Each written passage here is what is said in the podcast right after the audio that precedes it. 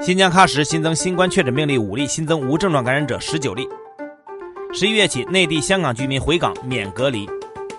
证监会拟将深交所主板与中小板合并。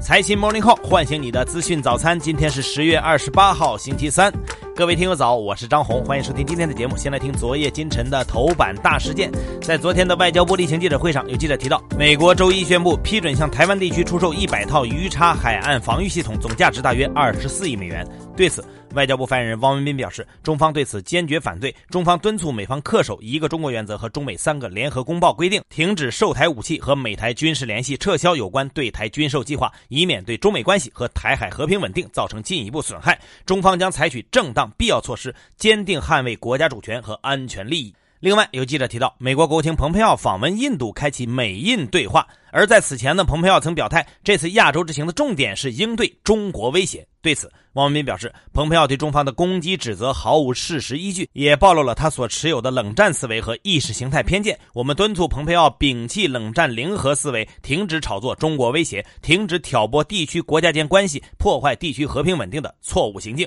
咱们接下来说说疫情。昨天，新疆喀什地区卫健委通报，喀什地区新增确诊病例五例，都是由无症状感染者转确诊，新增无症状感染者十九例。所以，截止到昨天下午五点，喀什地区现有确诊病例五例，无症状感染者一百七十八例。另外呢，喀什已经完成了全地区全员核酸检测，除去刚才报告的疏附县一百八十三人之外，其他人都是阴性。过去两周呢，香港疫情在持续的放缓，已经连续两天没有本地新增病例。昨天，香港特区行政长官林郑月娥表示，从十月三十号起，将再次放宽社交距离的管控措施，包括餐厅堂食的人数放宽到六人一桌，餐厅、酒吧提供堂食的时间延到凌晨两点。另外，从十一月起，在内地的香港居民回港时免除十四天隔离检疫。这政策在实施初期会设有一定的配额，以避免出现关口人多和排队的情况。再来看全球数据，截至北京时间今天早上六点半，全球累计确诊超过四千三百八十四万例，累计死亡超过一百一十四万例。其中，美国累计确诊超过八百七十七万例，累计死亡超过二十二点六万例；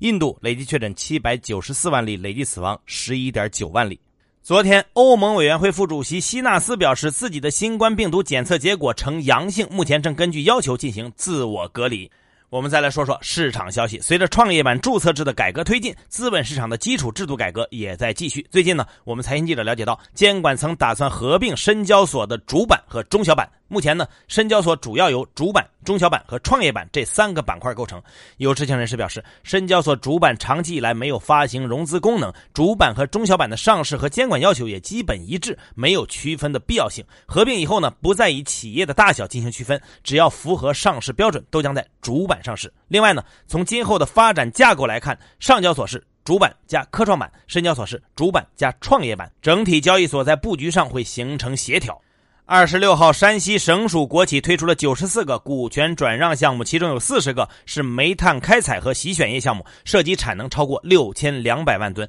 以调整一煤独大的产业结构。转让的主体包括。山西焦煤、同煤集团等十二家国企转让的对象主要以年产能一百二十万吨以下的矿企为主，其中大多都是资源整合矿。除煤炭领域以外呢，还涉及有色金属、电力、房地产等行业。据山西国运公司此前披露，今年山西省属国企打算股权转让项目净回笼资金一百亿。再来看海南免税新政带来的红利。昨天呢，中国中免公布了今年的三季报，第三季度营收一百五十八点二九亿，同比增长百分之三十八点九七，归母净利润二十二点三四亿，同比增长百分之一百四十一点九。据了解，从七月一号到九月三十号，也就是新政实施后的前三个月，海南离岛免税购物金额同比增长了百分之二百二十七点五，达到了八十六点一亿，日均销售额接近一个亿。最后来说说昨天二审的江歌母亲控诉谭斌侮辱诽谤案，轰动一时的江歌案已经过去了四年，但相关的名誉权等案件却仍在发酵。二零一六年，江歌在日本留学期间被室友的前男友杀害，凶手在日本被判处有期徒刑二十年。这一案件曾引起了广泛的关注。网民谭斌则在网络上发布了一系列和江歌案有关的文章及漫画，被江歌母亲江秋莲以侮辱罪、诽谤罪起诉。昨天，上海二中院判定江秋莲指控的谭斌捏造自己借女儿之死。敛财、骗取捐款、对自己进行诽谤的事实，证据不足，不予认定。但是谭斌在没有充分证据的情况下，不应该在网络上随意发表言论、揣测、指责他人，将维持一审判决，也就是对谭斌以侮辱罪、诽谤罪判处有期徒刑一年六个月。江秋莲表示接受判决结果。好，接下来关注今天的财新说：创新和监管的代价是什么？南方科技大学领军教授何佳认为，外滩金融峰会上马云的发言提醒我们要思考中国金融的本质、金融系统和金融系统风险。中国金融的本质是定价体系，信用风险只是定价体系的一部分。由于定价体系的严重扭曲，无论是创新还是监管，都有可能加剧金融不稳定。因此，过度创新和过度监管的代价难以承担。中国宏观审慎的监管理念和措施，针对的就是中国渐进性改革的结构性套利机会、扭曲的定价体系和不稳定的金融体系。应对这些挑要充分发挥商业银行在减少信息不对称和道德风险方面的作用，进而降低企业的融资成本。我们需要一个怎样的金融体系？同样针对马云关于金融体系和风险的发言，兴业银行首席策略师乔永远认为，中国已经形成了国有大行、区域中小行、非银金融机构的分层体系，金融系统性风险的防范不可忽视。中国经济增长动力从要素驱动转向创新驱动，从投资拉动转向消费投资双驱动，需要与之匹配的金融体系。对商业银行而言，先进行客户分层，再匹配产品与风险体系，最终落实到通过商行加投行的综合手段服务于客户，服务实体经济。这将构建多层次银行机构体系，有利于我国经济结构转型，也是未来金融风险文化重建的核心要务。如何看待公职人员称呼群众为“刁民”？财新网记者周东旭发表火线评论认为，这说明部分公职人员的认知框架里有极强的官民对立思维。按照这一思维，即便是公民的正当权利，只要不符合官的认知，就是刁民。这严重违背了中央所强调的“权为民所赋，权为民所用”。刁民说，与中央强调法治、注重治理体系和治理能力现代化背道而驰。如果公民确实有不妥的做法，公职人员也应该有理有节的回应。如果有违法行为，那么就要交由法律处置，不能随便用刁民来称呼。为民服务，首先要剔除部分公职人员头脑中的刁民以及那些不断作祟的官本位思想。更多专家观点，请收听财新 FM。你可以通过财新 App 右上角的小耳机找到我们。接下来是一线短消息，看看今天有哪些重要资讯不容错过。李克强签署国务院令，公布修订后的国家科学技术奖励条例，明确落实科技奖励由推荐制调整为提名制，条例将从今年十二月一号起施行。财政部修订国有资产评估管理办法，并向社会公开征求意见。工信部发布第五批侵害用户权益行为 App 名单，其中包括快狗打车、悟空租车、易车等。农业农村部表示，经专家分析测算，预计明年元旦春节期间猪肉供应量将同比增加三成左右。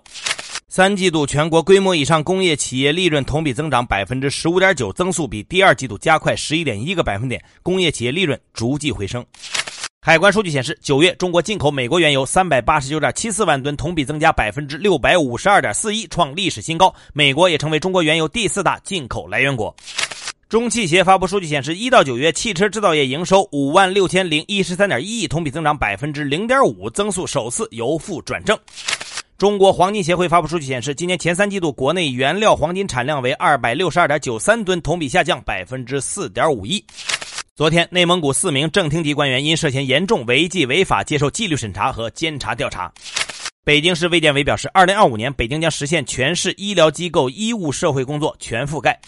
腾讯出资两亿投资互联网停车平台 PP 停车，副总裁钟学丹将出任 PP 停车董事。中国能建计划通过向股东发行 A 股股票的方式换股吸收合并葛洲坝，为此将申请上交所上市。全聚德发布季报显示，前三季度公司营收五点一五亿，同比减少百分之五十六点七一，净亏损二点零二亿。林郑月娥表示，下周将率团访京，与中央部委商讨惠及香港的经济措施。联合国贸发会报告显示，上半年全球外国直接投资同比下滑百分之四十九，流入中国的外国直接投资规模则相对保持韧性。当地时间二十六号，美国法院发布判决，驳回美国司法部此前提交的微信禁令。当地时间二十六号，特朗普提名的大法官巴雷特获得参议院投票通过，他宣誓将毫无偏袒履职。世界贸易组织正式授权欧盟对美国加征关税，以报复美国政府违规补贴波音公司。接下来是国际资本市场，美股三大股指涨跌不一，道指跌百分之零点八零，报收于两万七千四百六十三点一九点；纳指涨百分之零点六四，标普百指数跌百分之零点三零。热门中概股多数上涨，未来涨百分之九点三四，优信涨百分之十一点零八，微贷网涨百分之三十五点零六。再来看今天的财新理财日历，近期 A H 股溢价指数攀升至高位，一度涨近一百五十，创十年以来新高。今年以来，A 股走势强于港股，A H 股溢价指数持续攀升，港股年底能否奋起直追，提升估值呢？最后呢，是我们的福利时间，各位听友参与我们今天的话题互动，我们会抽取四位听友，每人获得一张金刚川的电影票。那今天的话题和深交所板块的合并有关，你对两板的合并有什么样的看法呢？欢迎各位听友和我们分享你的观点，要记得关注“财新视听”的公众号，找到今天的节目推文，在下方评论你的观点，我们会在其中抽取幸运听友，先到先得，数量有限，快来留言吧。好，以上消息来自我们财新网还有新华社，各位安心上班，好好挣钱。明天财新 Morning Call 依然准时上线，唤醒你的资讯早餐。